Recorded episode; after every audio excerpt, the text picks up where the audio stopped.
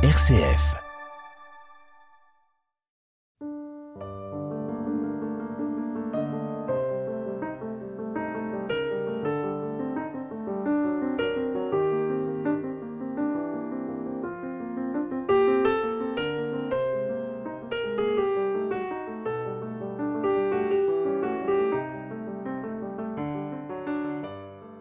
Dans le vacarme du monde, dans le tohu médiatique, dans l'empilement des romans publiés à chaque rentrée littéraire, dans les paroles vaines, démonétisées, discréditées, chacun peut se demander quel est encore aujourd'hui le pouvoir de la fiction, le pouvoir des romans et aussi, bien sûr, le pouvoir des romanciers. On peut le constater dans nos mondes, dans notre monde, il y a à la fois excès de mots et paradoxalement carence des mots. Pourtant, l'artiste résiste à ces temps mauvais dans lesquels, selon Christian Salmon, la fiction menace le monde et le monde s'efforce de la conjurer. Tel est le combat dont l'enjeu se perd sans cesse dit-il. Combat épuisant de la littérature pour revendiquer son indépendance, combat inégal où l'artiste se tait, terrassé, car ce combat parfois excède les forces humaines. Le dernier essai de Christian Salmon raconte donc l'histoire de ce combat, l'histoire de ces silences choisis par certains artistes, par certains écrivains. Et dans ce parcours, nous croisons Joseph Conrad, Nicolas Gogol, Hermann Broch, Kafka. Nous y croisons également Marcel Proust ou encore Salman Rushdie, dont Christian Salmon fut euh, l'assistant. Bonjour Christian Salmon. Bonjour. Alors, j'ai essayé de retracer euh, à grands traits euh, quelques caractéristiques qui m'ont frappé à la première lecture de votre essai. Votre essai euh, qui s'intitule L'art du silence et que publient les éditions Les liens qui libèrent. Et vous publiez cet essai donc après quelques-uns dont on a beaucoup parlé, qui ont été beaucoup commentés également, bien connus. Je cite, j'en cite quelques-uns, euh, tombeau de la fiction, storytelling. Le titre là est plus long. La machine à fabriquer des histoires et à formater des esprits, ou encore l'ère du clash, et puis, et enfin, la tyrannie des bouffons. Je ne suis pas exhaustive, bien évidemment. Il me semble, à revenir euh, sur euh, euh, l'ensemble de ces essais, que ce qui caractérise votre travail, dans le fond, ce qui vous intéresse d'abord, c'est ce que nos sociétés font du langage. le meilleur, et parfois, comme nous l'avions vu euh, avec euh, la dernière émission que nous avions enregistrée ensemble, et parfois euh, le, pire. Est-ce que c'est cet intérêt pour le langage, littéraire ou non, marketing ou non, qui est un fil rouge, un fil conducteur de votre réflexion et de votre travail? Oui, bah écoutez, c'est très très justement euh, résumé et, analysé parce qu'effectivement euh, ce que j'ai voulu faire avec ce dernier livre, ce dernier essai l'art du silence, c'est au fond dévoiler le soubassement euh, le soubassement cognitif, intellectuel qui m'avait amené euh, à parler justement euh, du storytelling, c'est-à-dire en fait l'usage des récits à des fins non pas euh, éducative ou de distraction ou de connaissance ou de, ou de simple plaisir artistique, mais à des fins de communication, à des fins de propagande, à des fins de d'instrumentalisation. Ainsi, les, ce que je racontais dans le livre, c'est comment les managers, euh, à la fin des années 80, se sont mis brusquement à euh, utiliser le récit pour convaincre, pour stimuler, pour souder un peu des communautés au travail, c'est-à-dire un peu comme une sorte de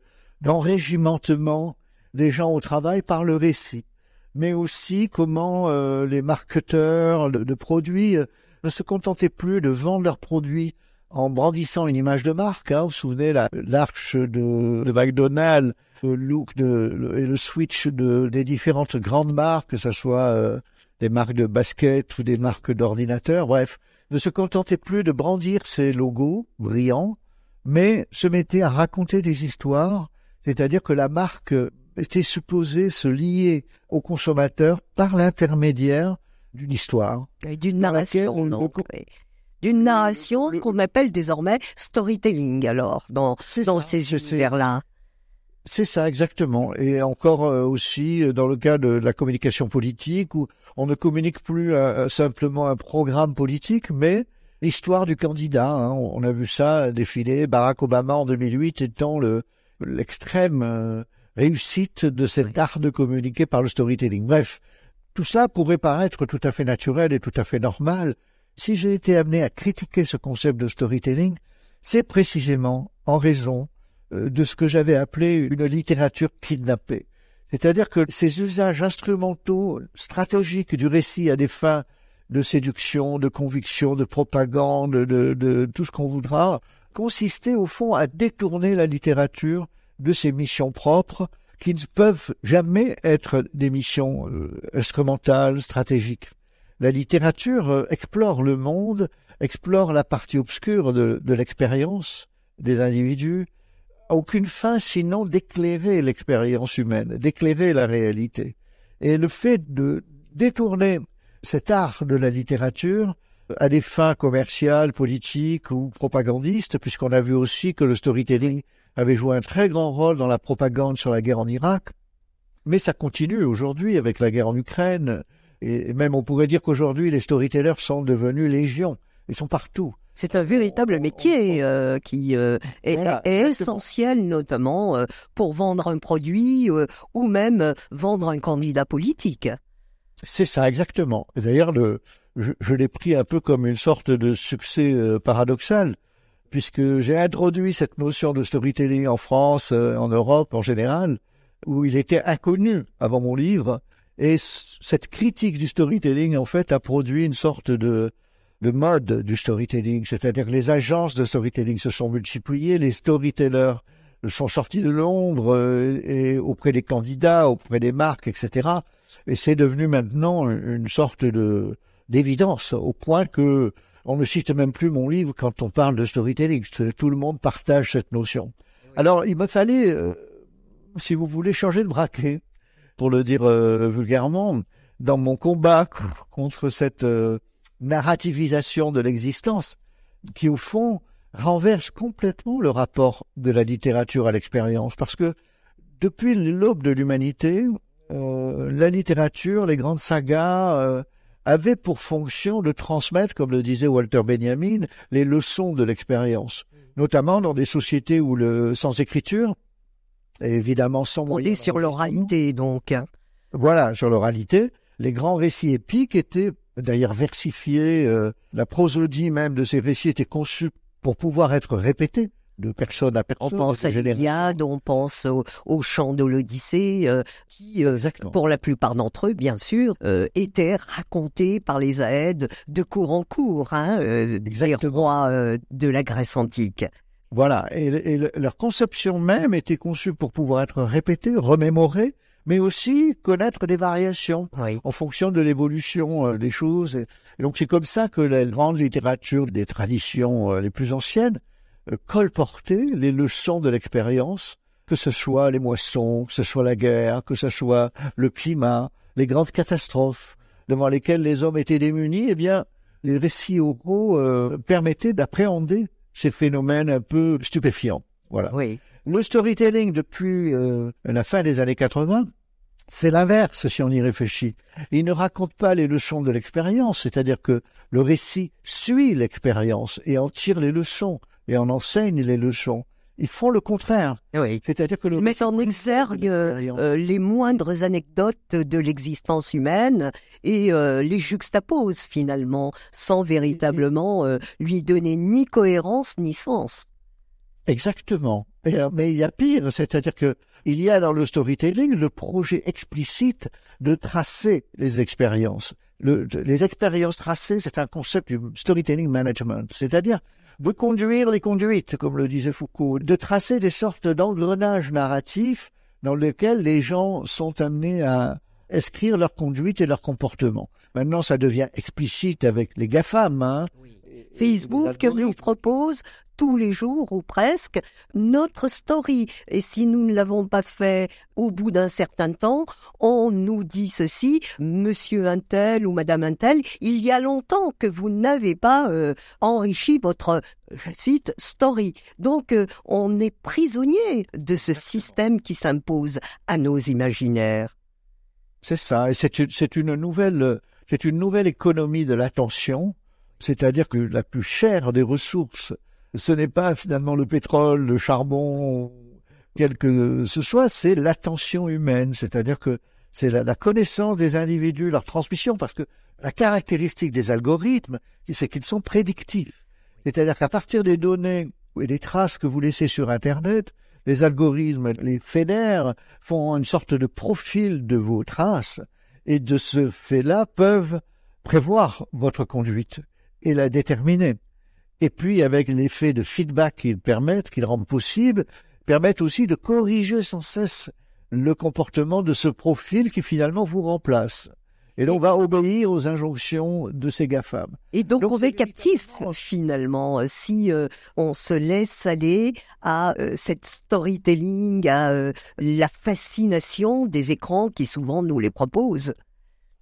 Oui, absolument. D'ailleurs, ça passe aussi par les séries télévisées, les supports comme Netflix, qui, euh, les séries elles-mêmes, à part quelques-unes qui sont un peu des exceptions, qui s'inspirent beaucoup plus du travail des écrivains, les séries sont des sortes de ce que j'appelle des histoires d'ambianceurs, hein, ces écrivains ambianceurs qui collaborent euh, d'ailleurs à, plusieurs pour, pour construire le scénario de la série.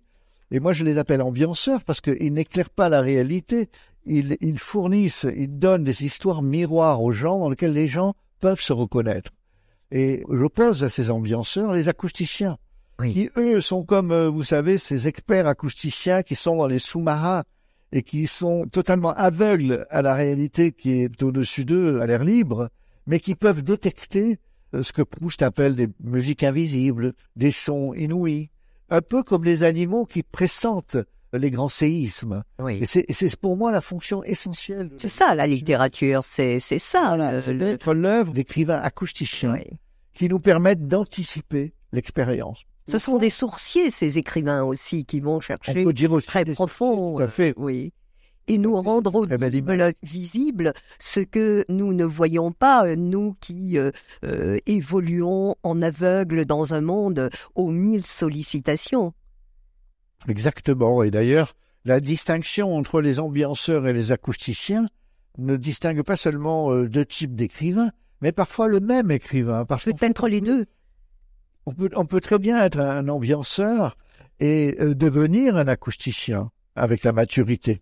Et le passage de cette théorie des ambianceurs, de cette pratique des ambianceurs à la pratique des acousticiens, eh bien, c'est la fracture du silence. Et c'est pour ça que j'ai appelé ce livre L'art du silence, parce que je pense que ce qui distingue les acousticiens des ambianceurs, c'est qu'ils ont traversé le silence. C'est-à-dire qu'ils se sont euh, extraits du bruit ambiant, façon euh, coutumière de parler, euh, des langages codifiés, d'un plein dans le storytelling là, vous voyez.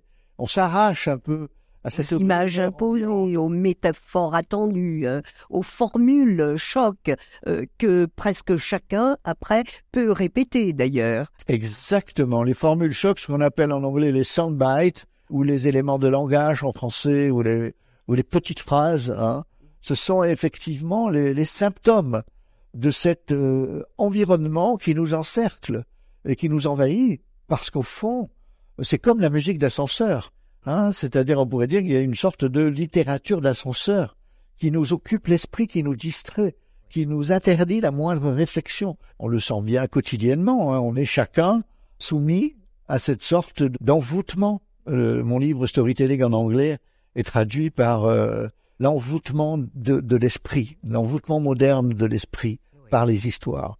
Et donc ce passage, ce seuil qu'on doit franchir pour de redevenir des êtres d'imagination, des êtres de conception, des êtres capables d'entendre une autre musique du monde. Au fond, on la recherche confusément. Eh bien, il faut passer par le silence. Et c'est un peu l'histoire de ce livre, parce qu'au fond, il est très lié à la période pendant laquelle il a été écrit, et qui est la période du confinement. Alors, nous allons écouter peut-être, Christian Salmon, quelques notes de musique qui ne sont pas celles d'un ambianceur, mais qui vont nous ramener après à l'art du silence. Merci.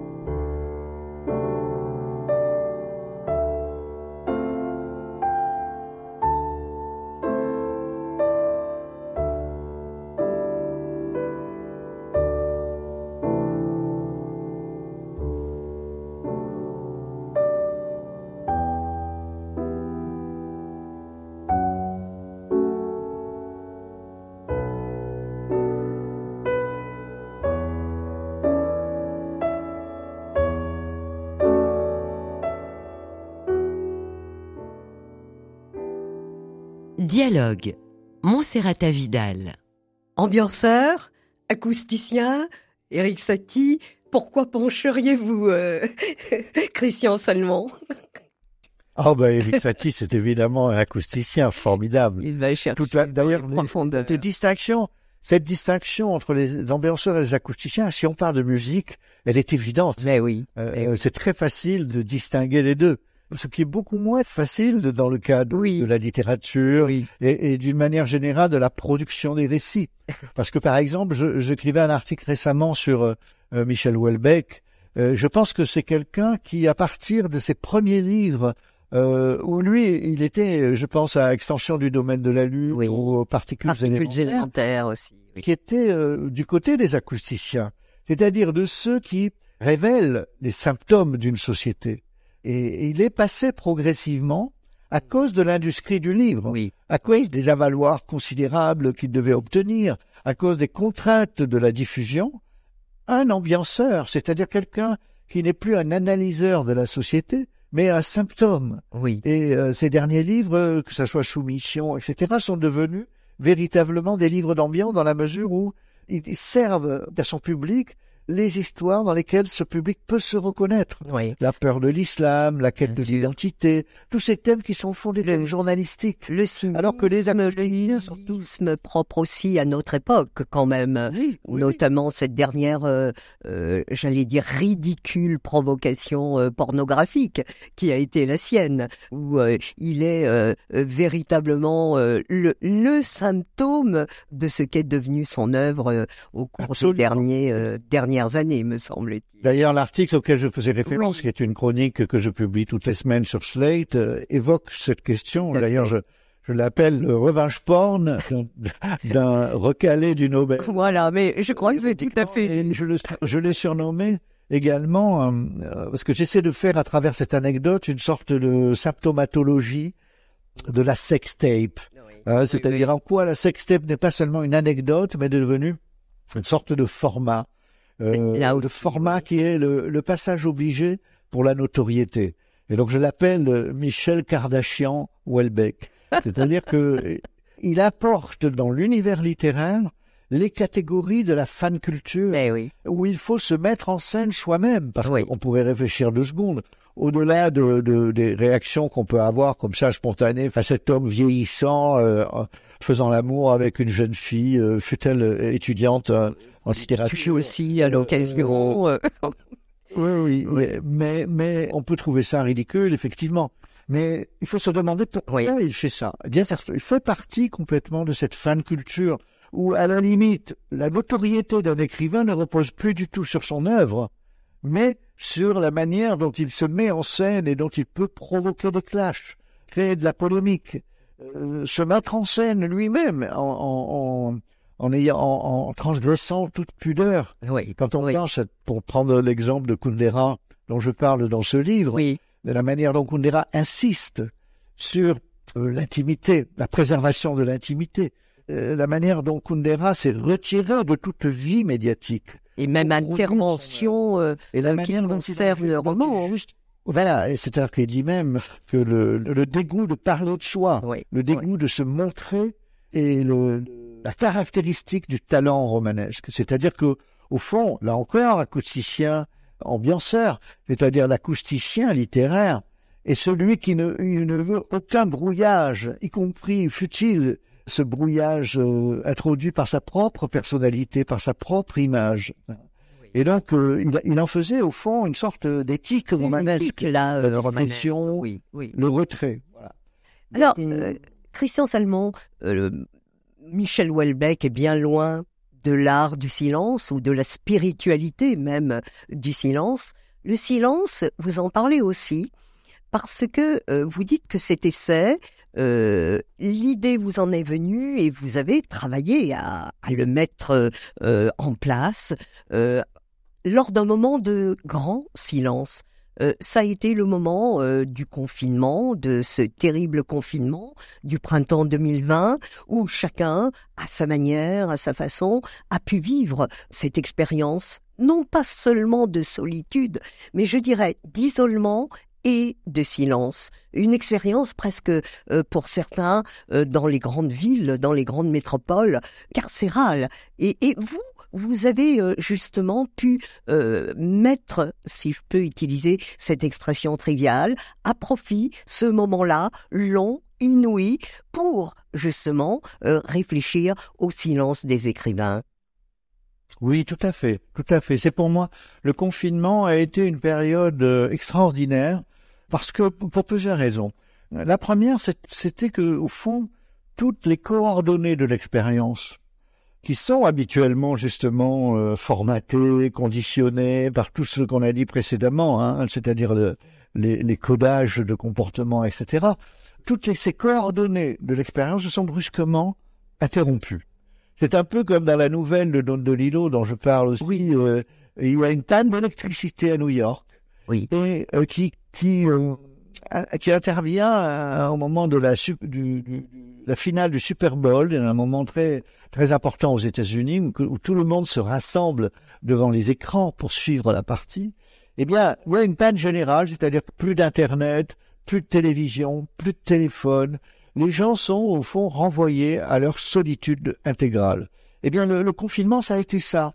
C'est-à-dire que brusquement, le rapport au corps, par exemple, si on réfléchit, notre rapport au corps a été bouleversé. Et nous avons été très occupés par ce bouleversement du rapport au corps. Pourquoi? Parce que si on prend l'exemple de nos mains, nos mains et, et pouvaient nous transmettre le virus. Donc il fallait les laver en permanence. Les protéger, euh, gel, euh, euh, est là, oui. Oui, ils prenaient une sorte de de- d'extériorité par rapport au Oui. corps. Ils n'étaient plus les instruments dont on se servait, mais au fond des vecteurs de contamination. Si on sortait pour aller faire quelques courses, on devait s'orienter dans la rue un peu comme des funambules en essayant d'avoir de contact avec rien, le moins possible, ou, avec des gants. Bon, ça c'est une expérience. L'autre expérience, c'est l'expérience de l'autre. Bien, effectivement, comme vous l'avez dit, on était très isolés, on était, on vivait une sorte de solitude, y compris familiale, et certains couples ont dû se séparer pendant cette période, ou au contraire être contraints à une sorte de cohabitation en permanence, qui est une autre forme de la solitude. Eh bien, cette solitude était paradoxale, parce que euh, nous étions absolument confinés dans cette solitude, mais en même temps, par le biais des réseaux sociaux, par le biais d'Internet, nous savions et nous étions en contact avec l'humanité tout entière. Moi-même, j'ai fait l'expérience de, pouvoir parler avec euh, une amie qui vivait, une amie russe qui vivait au Kazakhstan, des copains euh, qui vivaient à New York.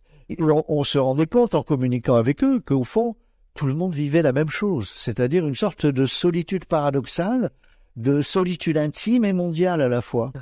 Et, et là m'est venu le souvenir de cette phrase magnifique de Kafka qui dit ⁇ Je voudrais écrire l'histoire mondiale de mon âme ⁇ Et je me suis dit, voilà, on y est. Nous Oui, sommes maintenant confrontés à cette histoire mondiale de notre âme. C'est-à-dire qu'on est à la fois ramené à soi et en même temps projeté dans le monde. Ce que nous expérimentons, le monde entier l'expérimente. Il écrit d'ailleurs une autre phrase euh, Kafka formidable dans laquelle il dit L'histoire universelle est enfermée dans les chambres. Et nous étions exactement dans cette situation, parce que ceux dont les médias parlaient en permanence, c'était de cette histoire universelle. C'était de notre enfermement dans les chambres. Et le sujet, d'ailleurs, c'était le sujet de mon dernier euh, essai auquel vous faisiez gentiment allusion et dont nous avions parlé dans une émission précédente, la tyrannie des bouffons, n'évoquait que ça. C'est-à-dire quel comportement. Il n'y avait plus qu'un seul récit. Voilà, euh, Boris euh, Johnson, Johnson oui. Donald Trump, ce qu'il faisait par rapport à cette épidémie mondiale. Bref, cette expérience du confinement m'a, à travers Kafka d'abord, parce que bon, moi spontanément, je suis revenu. L'actualité étant ce qu'elle était, j'ai dû interrompre mes activités normales de chroniqueur, de, de conférencier, et, je me suis spontanément tourné vers la littérature, les auteurs que j'aime, les auteurs qui m'ont formé. Et le premier d'entre eux, Kafka. Mais par exemple, j'ai relu euh, Château, et j'en ai fait une lecture à la lumière des événements euh, qui se produisaient en ce moment complètement différente. Parce que vous savez, le château de Kafka, c'est donc cet arpenteur qui arrive dans un village euh, où le pouvoir est à la fois omniprésent et absent, invisible, a toujours été lu comme une métaphore de la bureaucratie. Ça a été lu à la lumière du totalitarisme qui a parcouru tout le XXe siècle, un petit peu comme le chef-d'œuvre de la bureaucratie. Mais brusquement, à la lumière du confinement, moi je voyais tout à fait autre chose. J'y ai vu tout à fait autre chose. C'est-à-dire, qu'est-ce que fait un arpenteur? Et cet arpenteur, en plus, il est, il est mis en question. Il n'est pas nommé. Il, est à la fois nommé et pas engagé. Et il va constamment se poser la question de son appartenance à ce village. Est-ce qu'il est vraiment l'arpenteur ou est-ce que c'est un imitateur d'arpenteur? Mais qu'est-ce que c'est qu'un arpenteur? C'est quelqu'un qui mesure les distances. Oui. Et euh, brusquement, toute la, grande affaire du confinement, c'était la distanciation. C'était la distanciation. Quel genre de distance nous pouvons respecter entre nous? Alors, Or, dans le château, eh bien, le château peut être décrit comme le château de la présence différée, de la présence empêchée. C'est-à-dire que les distances ne sont plus fixes, elles bougent.